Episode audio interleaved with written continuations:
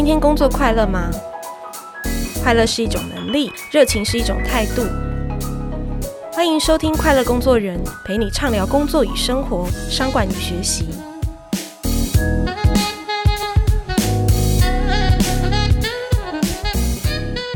大家好，我是 Cheers 快乐工作人主编若涵，今天要来跟大家谈谈职场上的所谓的挫折复原力，还有业务力。我们邀请到了一位很特别的来宾，他是一个高阶经理人，也是科技界的超强业务。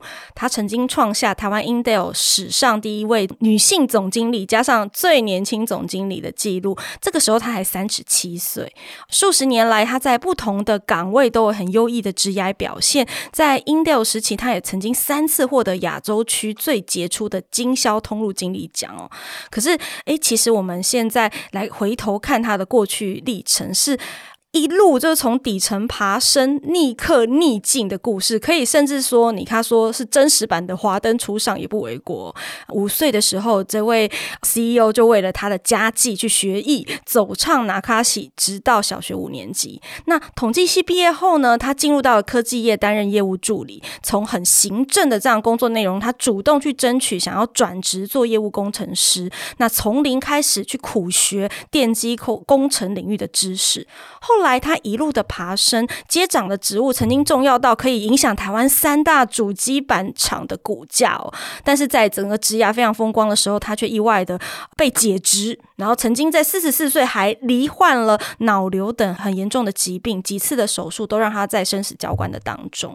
所以可以说，当我们要来谈挫折复原的时候，其实这位高阶经理人他都经历过了人生职场的各种大小的难题哦。从一个文主小女生到科技界。超强的业务主管、经理人。今天我们邀请到的是曾任威盛电子副总经理、研华集团毕升科技总经理，兼任延硕电脑副总经理。现在他是工信电子总经理，他是吴惠瑜 Kelly。我们欢迎 Kelly。谢谢若涵，你好。嘿，Kelly，今天很荣幸可以邀请到你来分享你的经验哦。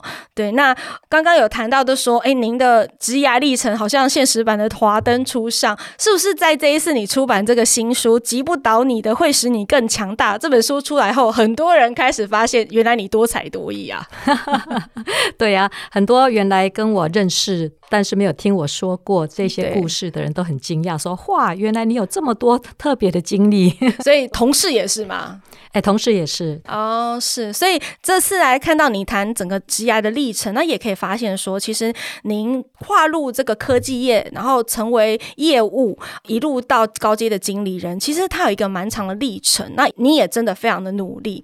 那我们第一题是想要来请教一下，就是说怎么样去看业务能力为你职涯带来的一个影响跟相关性哦？因为哎，其实，在一零四的调查当中也有看到说，哎，如果来看过去十年，在一百人以上。上企业担任 CEO 的这些人，最多的比例就是业务出身，所以可以看到业务能力其实是非常关键跟重要的。那您自己现在也是 CEO 了，你怎么看呢？呃，像我待的科技公司这个产业来讲的话呢，啊、一个公司刚创立的阶段比较多是研发出身的人啊，在当主管。当总经理，然后等到他的技术呢，已经这个取得市场认可之后，要业绩进入高幅的成长的话呢，通常是业务出身的人在当总经理。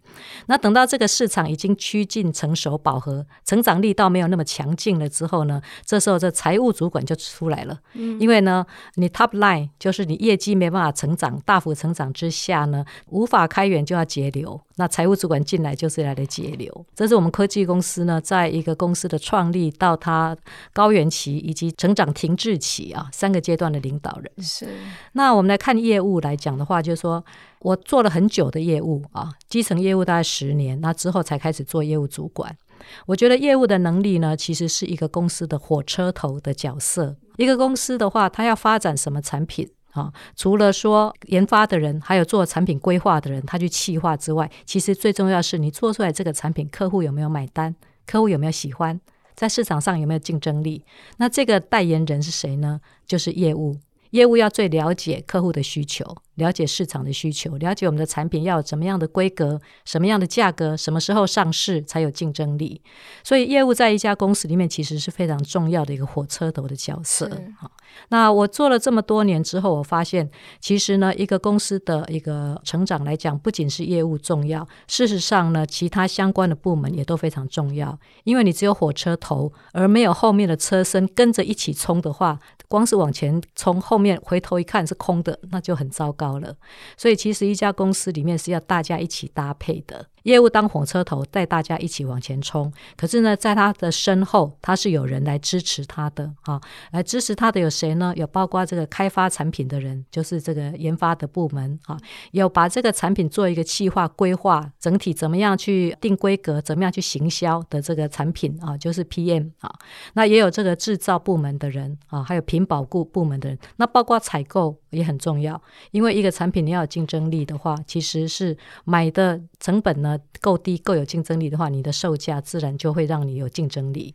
所以呢，其实这么多年看下来，我发现就是说，一家公司的成长业务很重要，但是其他的职务的搭配也是非常重要的。是，但是因着您这样多年的业务经历啦，所以也让你看到，就是说，哎，从成为一个火车头的这个重要性，到怎么样拉抬后面大家一起成为一个完整的列车前进。其实是业务经验，应该是说可以跟着公司往前冲，对不对？最前面冲的那群人就是业务。对，是业务最看得到市场的变化。是啊，业务可以就是说提早告诉公司，提早警告说，我发现现在市场已经转向了。当我们公司还在 A。原地的时候，市场已经转到 B 去了，哦，那公司要不要改变我们的资源？不要再放在 A 了，赶快挪部分的资源到 B 去。虽然 B 现在还看不到有什么样的前景，是，可是未来三五年后，那个可能是重点。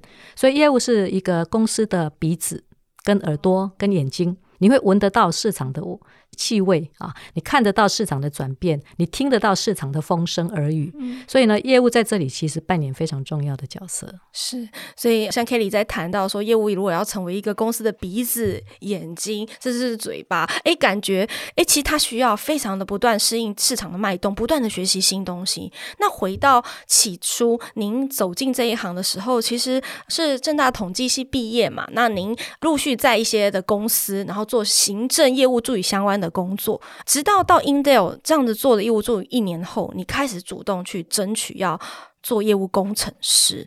您怎么样的让自己有这样子的一个垫高视野，然后怎么样去好像达到诶跨入业务科技领域这样子的一个能力啊？其实刚开始我的动机起心动念其实是蛮单纯的，就是说，我觉得业务在一家公司里面看起来是比较扮演重要的角色，而不是听命行事而已。我希望能够做有开拓性的工作，而且我喜欢跟人接触啊，我不会害怕跟人接触。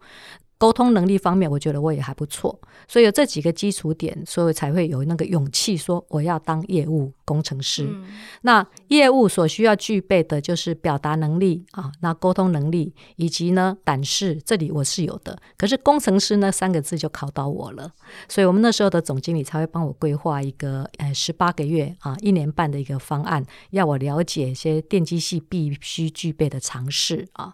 那经过上课考试之后过关了，才有。一个基本的概念，可是这个还不够啊！因为呢，要做好一个业务，重点不是只有专业知识而已啊，重点还要你能够去应用，还有你的身段要柔软，要能够了解客户的需求啊，听比讲还要来得重要。是，因为有时候要让客户把他对你们的期待、对你们的不满意，要能够讲得出来，甚至于有的客户他不想讲。那这时候你怎么样去循循善诱，诱导他去多说一些，进而从他的话语里面听出言外之意、弦外之音。嗯、这个其实是业务的能力之一。哦，有没有什么样的例子可以跟我们分享？啊，我印象很深刻的是，我刚当菜鸟业务的时候，我的前辈带我去主机板厂啊。那时候的台湾的三大主机板厂是华硕、技嘉、微星。我记得我跟技嘉第一次见面的时候，他们就在我面前骂 Intel，骂了一个小时。那事实上呢，哦、他们只是抒发他们对公司的不满意。可是实际上，他不晓得说背后啊，他骂的每一个观点，我都有答案的。但是呢，重点不在于急着反驳，重点在于让他们把情绪发泄完。所以我就面带微笑，然后听他们抱怨，然后然后附和他的意思说，对对对，真的很不应该，这个让你们等这么久，真的是很糟糕。哎呀，真糟糕！附和他们一个小时之后，他们充分发泄完毕了之后呢，我说好，那你刚刚讲的呢，我有记下来了，我记下来的这八大重点，我现在重复一次念给你听，看看我没有抓紧你们的意思，我有没有写对你们的意思啊？我就把我刚刚才记录下来，撇除他们那些情绪性的字眼之后，可以具体可以采取行动有哪些项目？我写下这八大项，然后重复给客户听，他们都有点惊讶，因为他们其实他们刚刚只是情绪性的发泄，没想到我可以把那一些情绪性的发泄呢筛除之外呢，变成我们具体可采取行动的方案。啊，然后之后我就说好，请给我一个礼拜的时间，我回去跟内部的人讨论之后，再回头来跟你们回复哪些是我可以在短期内改善的，哪些是无法改善的，哪些是要给我们稍微长一点的时间可以改善。那客户就会觉得说，哎，那我跟你抱怨这些事情是有用的，是因为你有听进去了。而且你有采取行动，那就算事后八点，其实我回复能够采取真正具体行动只有三点，但是总是比没有要好。是，所以这就是一个很明白的例子，就是说听的能力其实比讲的能力还要更重要，要重要，而且要听到重点。对对。那我也好奇，就是像 Kelly，你在那个老板这个十八个月这种算是训练计划当中，你是怎么样去规划自己学会？可能你刚刚谈到的业务的这些软性硬性的能力，你的生活那时候大概是怎么样子的？我那时候其实我还是公司的业务助理，对，哦，所以我跟业务呢搭配成一组，那我们就会去负责一些客户。我那时候负责的客户，我印象很深刻，都是台湾早期被政府辅导呢，变成是从那个电动游戏转业来做主机板的公司啊，哦，佳佳、凌雅、旭清、凤林、全脑啊，那他们几乎全倒了啦。是，那所以那时候我一。一方面，我白天还是要做我业务助理的工作，就是客户呢，他们有订单给我们之后，我要在全球的十九旧仓库里面找货，然后找到货之后安排这个出货的空运的时间，然后跟客户谈这个是要信用状还是我们要放款给你啊？所以安排出货，然后呢追货款啊，这些都是我的基本工作。所以白天还是忙着在处理订单的事情。那下班之后还有假日的话，我就努力在 K 书，就看我们那些工程师们指定。给我叫我要看哪几本书，第几页到第几页，然后写下来看不懂的地方，而其实看不懂的地方非常多，因为我就不是念那一行的嘛，所以我就要抄下来我所不懂的地方，这个为什么这样，为什么那样，然后之后呢，等到礼拜五见面的时候，那时候总经理是有规定，每个礼拜五下午两点到五点，工程师们轮流帮 Kelly 上课，五、点上完课之后马上考试。那整整一年五十二次，好，所以呢，对我而言就是说，我只要下班之后，还有礼拜六、礼拜天，我都是在看那些书，看那些以前我很害怕的书，因为我物理化学不好。所以我才去念文科嘛，才去念商学院。我数学好，可是物理化学很差。那但是现在因为有强大的动机，我一定要变成业务工程师。所以我这个再怎么不懂，我就努力弄懂。而且就是说，毕竟那时候是比较实用的角度来看。所以呢，我们工程师们也都会很好心的告诉我说，这个部分的话比较不是重点，这里就是重点，因为这个跟我们的微处理器跟我们的 CPU 就有关联，哦，所以你必须要懂它是怎么样的运作的，这样子你到时候你才有办法做出整个的流程。所以我的毕业考，我就是画一张主机板。那时候是一张大型的主机板 ATX 啊，我毕业考就是画出 CPU，然后连接这些那个键盘、滑鼠、keyboard controller 啊，什么 DRAM 啊这些东西怎么连接，那样的主机板的一个线路图就是我的毕业考。那他们平常帮我上课，就是说，好，目标是让你在毕业考的时候可以画出一张主机板，那你就要懂得这个主机板里面 Intel 的产品跟其他公司的产品怎么样去互动，啊，扮演什么功能。是，所以我们是朝实用的角度来讲，比较少去谈那些理。理论的部分，否则的话，像我这种没有电机背景的人，要一年就要搞懂，那谈何容易啊？是是是，对。但你也真的很努力啦，听得出来，看起来是没有假日的一年半。对，对。那您刚刚谈到，就是说，那当然，我们知识领域你靠苦读勤学来补，那有一些软性的能力、心态的部分，包含比如说倾听、沟通的能力啊，或是那种意志力啊，哎，就会带到，就是说，像您自己在当业务工程师的时候，当然可能。同事不看好，或是客户会有刁难，各种的压力之下，您自己那个心理韧性，你自己怎么样告诉你自己？然后你怎么样走过一些的难关？对，这是好问题啊、因为做做一个好的业务工程师来讲，不是只有看你的专业知识，更重要就是说意志力方面啊。遇到挫折，挫折忍耐力如何能够承受啊？这时候就心态很重要了。那我经常想的就是说，客户其实呢，他会对你有所抱怨，就是对你还有期望。如果对你没有抱怨的话，表示对你已经没有期望了。他准备要 walk away，转身要走了，那就不用花力气在那里跟你谈话了。所以客户就是因为对你还有期望，才会跟你抱怨。那另外一点就是，我们要站在客户的角度上来替他想，他现在需要的是什么。像那时候呢，因为 Intel 算是比较强势的公司，它有很多的领导性的产品啊，那它也很有多那个市场的趋势的报告。那我就会经常帮客户呢，把这些报告呢做整理。啊，那整理像有这那个报告长达这个五十几页、七七十几页，那我们那些客户的董事长、总经理，他们哪有时间去看那么长的一个内容？所以呢，针对董事长、总经理等级的人，我就帮他们整理成一张的一个汇总，是重点汇总这样子。他一张看完就一目了然，就可以跟他的属下讨论说，Intel 现在最近的想法是什么？那你们怎么看？我们公司怎么因应？嗯，那对于副总等级的呢，我也帮他们整整理，差不多三到五张一个 PowerPoint，一个简报档案的格。是，那这样的话呢，也就有重点摘要，他就比较了解现在比董事长、总经理等级要来的更深入一点啊。但是他不需要去读那个七八十页的那些内容，所以这是站在客户的角度替他想。那另外一点就是说，客户对 Intel 的期待其实就是希望能够拿的产品拿的比较早啊，拿产品拿的比较便宜一点，还有最好有市场的行销补贴方案。啊，那市场行销补贴方案这里其实学问就大了，那这也是我们台湾厂商比较不擅长的地方啊，所以呢，我就。根据我在对 Intel 的了解，我就跟客户们说啊，你要谈这个方案的时候，你不要直接那么直截了当，说我预备花两百万，那 Intel 你就要补贴我那个三百万。我说其实呢，你要想出来，就是说你这个策略是什么啊？那你这个战术是什么？所以呢，因为你有这些战术，有这些策略，所以呢才会需要 Intel 补贴哪些东西。是所以呢，换句话说，其实业务是一个桥梁。这个桥梁就是站在客户跟公司之间的双方的利益上去衡量的一个桥梁。好的业务会让双方都感谢你，觉得你有替他们考虑到了。那比较菜鸟的业务就会让公司觉得啊，你领公司的薪水，一天到晚都只会当传令兵，客户叫你干嘛你就干嘛啊，到底是你是领谁的薪水？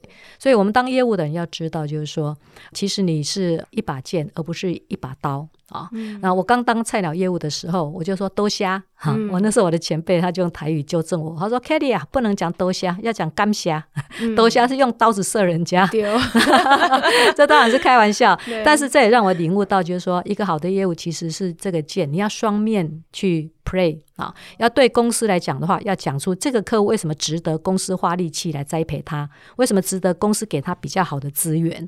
那对客户来讲，你要让客户明了说，你现在在我们的这个产业界以及在我们公司你的整个排行，大家所看到的你们是怎么样？那哪些缺点的部分呢？可以尽量遮盖就遮盖，那优点的部分你不断的强化。所以呢，好的业务是要把双方呢去长补短，好，那那个引恶扬善，这样让买方跟卖方都会觉得，哎，我跟你往来。是有意义的，我可以得到某些好处。有听说看到您在书中还谈到你会帮客户协助修改他们的 PPT 啊？对，我帮他们修改简报哈，因为我毕竟我比较了解说公司里面需要看到什么样的简报，他会觉得哎，这个是有策略观的，是那所以我就帮客户修改简报，这样子可以拉近彼此之间的距离。是那像您真的有谈到作为一个业务可以显出它的独特性，那个独特的功能跟角色，这而不是单一个普通的业务是传令。这样子，对那当您这样子做的时候，哎，请 Kelly 跟我们分享一下，就是说有没有一些哎好的案子，重要的客户也因着这样在你手上很多年，然后或是就拿到它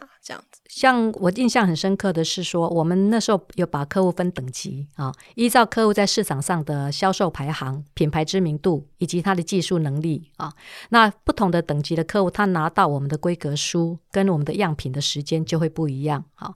品牌比较大的或者是技术能力比较强的公司，他就比较早拿到规格书，对这样的话就可以提早开发。到时候呢，等 Intel 它发布呃新产品的时候，那这个公司它就同步发布。那这样对于我们这种卖晶片的人来讲的话，嗯、其实是很有意义的，因为消费者要买的不是一颗晶片，消费者要买的是一台可以用的电脑。那所以呢，我那时候我就有协助我们台湾几个公司呢，他们本来在排行榜里面算是是比较晚拿到规格的人。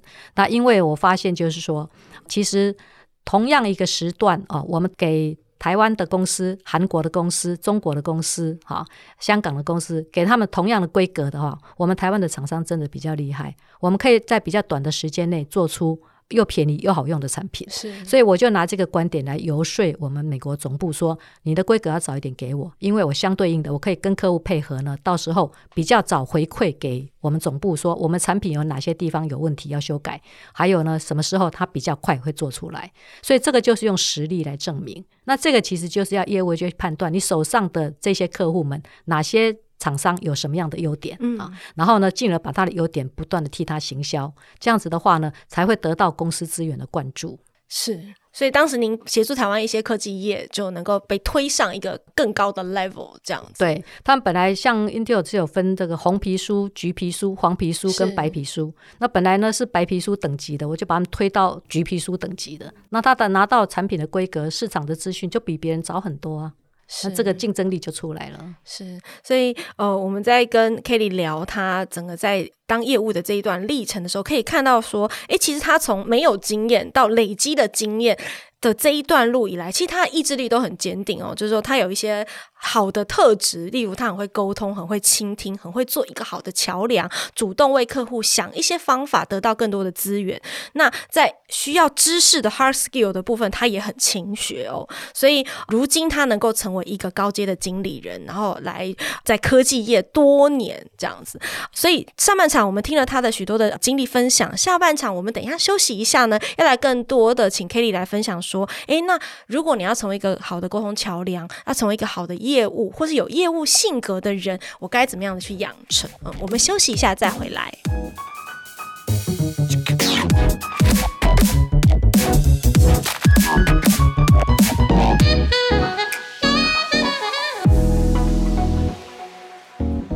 大家好，我是确实快乐工作人主编若涵。今天我们邀请到的来宾是公信电子总经理吴惠瑜 Kelly。Hello，Kelly。嗨，若涵你好。是我们刚刚上半场跟你聊了蛮多，就是说啊，你曾经是 Intel 的最年轻，也是第一位的女性总经理。那后来你在科技业这样数十年的打拼下来，其实业务能力的养成一直是您的强项哦。那想要请 Kelly 来跟我们聊聊，就是说，哎，其实。你因为过去跟小客户然后交手，然后沟通的经验，然后后来这些客户都成为你日后的人脉了。那走过职涯数十年下来，您自己觉得，诶，能够不断的成长这件事情，你的职涯是怎么样去做一个规划？有怎么样子的一个样子出现呢？好，我觉得可以从两个角度来讲，就是说，我们入社会的前十年，其实要找出你的兴趣在哪里。以及你的能力在哪里？啊，以我自己而言的话，我毕业前三年换三家公司。第一个工作我在工厂做的是生产管理、物料管理、啊材料管理。然后第二个工作呢，我就在贸易商做业务助理。第三个工作我做采购小姐，开始在买电脑零组件。那到第四个工作进了 Intel，刚开始做业务助理，后来有机会就变成业务工程师。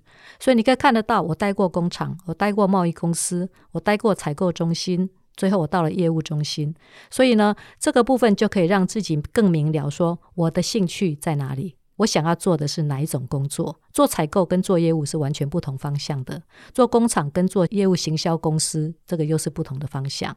所以第一点就是说，你可以利用你入社会的前十年，找出你的兴趣跟你的能力。好，那再来呢？我们我有一个想法，就是说，我们每个人在社会上工作，其实是有三个十年，这三个阶段。第一个十年的话，你是在培养你的本职学能啊。假如你选定了说好，我要做业务的话，那么你就要培养一个业务所必须具备的能力，比如说如何做好简报技巧。啊，那表达能力，然后如何去呃拓展你的销售力啊？那这些都有一些，不管公司内部外部都有一些训练的课程，也有一些前辈可以学习啊。所以呢，这个第一个十年是在拓展你自己的本职学能啊。好，那第二个十年的话呢，这时候你有可能表现比较好的你就变成是一个小主管了，你可能管两三个小朋友。那这时候呢，你要透过同事跟你一起做，把事情做好。达成上司所交代的使命，那这时候你要做的呢，不是自己跳下来做，因为很多人刚被升为小主管的时候都难忘旧情啊，都会觉得说：“哎呀，我教你不如我自己来比较快。”事必躬亲哦。对，那这是没错，嗯，你自己做当然比较快。问题是这样，你就会累死自己啊！啊，你的属下在那里纳凉看戏，这样也不对呀啊，啊！所以呢，其实就是要舍得。放掉以前你所在行的事情，要拨出时间来训练你的属下，来帮你把事情做好。那这个培养人其实是更花时间的啊。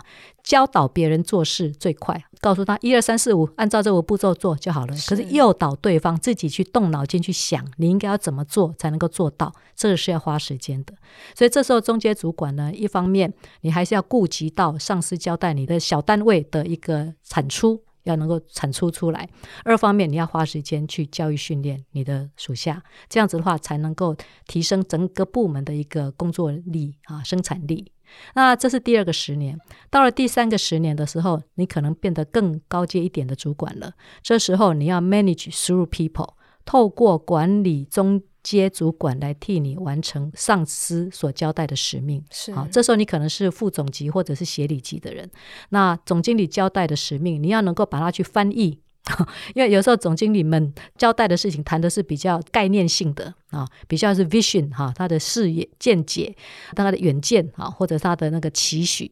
那这时候你如何去把它转翻译成为说，你这个部门哈，根据总经理他这样的策略方向来讲，我们本部门要达到这个策略方向，我们应该要哪些项目要去做到？再把它具体拆开来的话，我们这个大部门之下，哪哪几个小部门，这个部门应该做哪些事，那个部门做哪些事？所以呢，要当一个很好的翻译者。啊，那 interpreter 这个部分才能够把这个执行长的意思把它贯彻执行到最下面的小喽啰、小兵兵，大家都懂说好，现在公司的方向在哪里？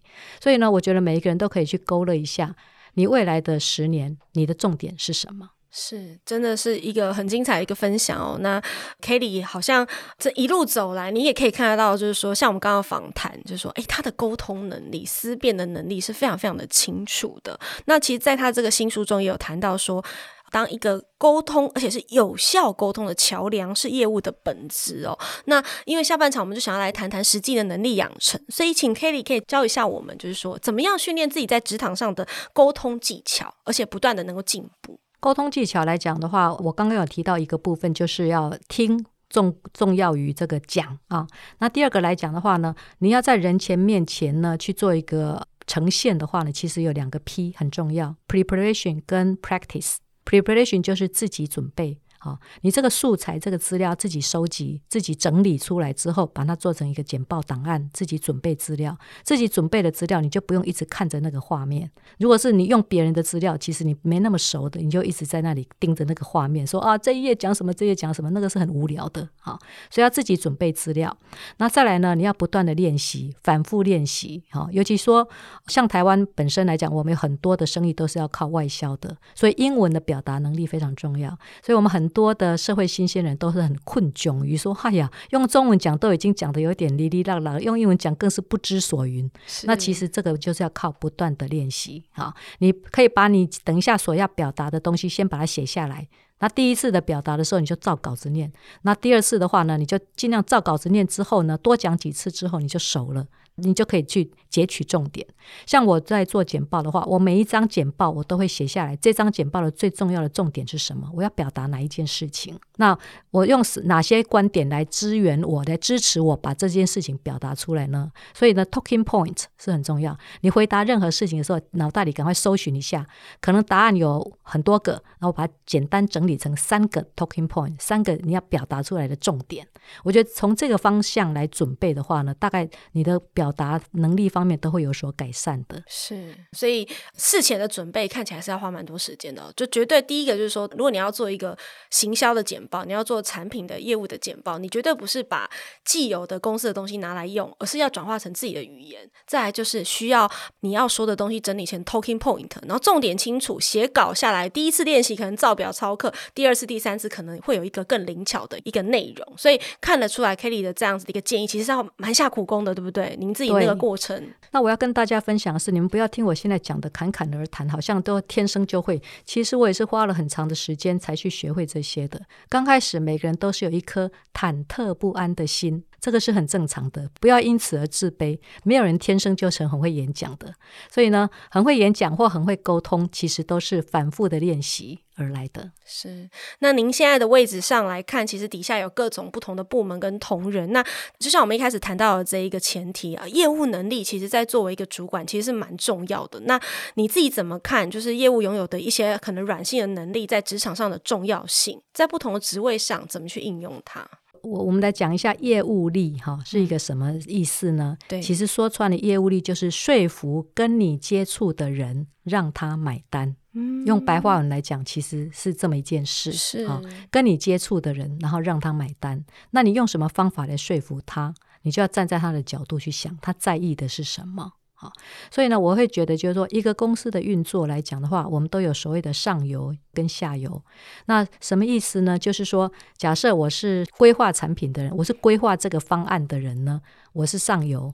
那我的下游是谁呢？就是把这个方案把它设计出一个产品的人，就是研发单位是我的下游。研发单位的下游是谁呢？就是工厂啦。工厂要能够把研发单位设计的产品放大量。研发设计出来可能只有三台、五台、十台，验证过关之后，工厂要把它生产成三千台、五千台。那工厂生产出来，它的下游是谁呢？就屏保啊。品保单位要去检验工厂制造出来东西有没有符合客户所要的品质规范。那品保检验完毕之后，再来它的下游是谁呢？诶，其实就到了这个仓储出货的单位了。所以我们要这样想，就是说，其实呢，每一个人都必须要具备业务力。就是你要能够说服你的上下游的人跟你同一个步调去把事情做好，所以呢，不管你是担任什么工作人，就算是总机接电话的。人他其实呢，他也是要有业务力，他要能够去把客户打电话呢，能够弄清楚说现在你要找谁，迅速有效的转到适当的人的手上。所以我认为每一个人其实都必须要具备业务力的，不管你做的工作是不是业务，因为你要能够说服跟你接触的人，让他买单你的想法。是，那像您所谈到的，就包含你作为一个业务的时候，你常常会站在客户的角度思考，不怕多做事。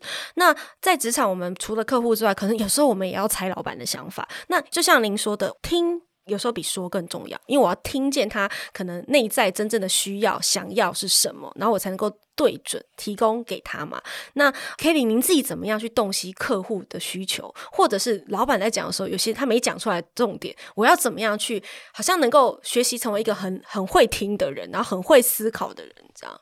有一个很重要的字叫做 match，好，我们要看一下，就是说，对老板的想法跟客户的想法能否 match。啊，能否这个合得上，可以拼得起来啊？有时候呢，鸡同鸭讲，各想各的，每个人都只想对自己最有利的。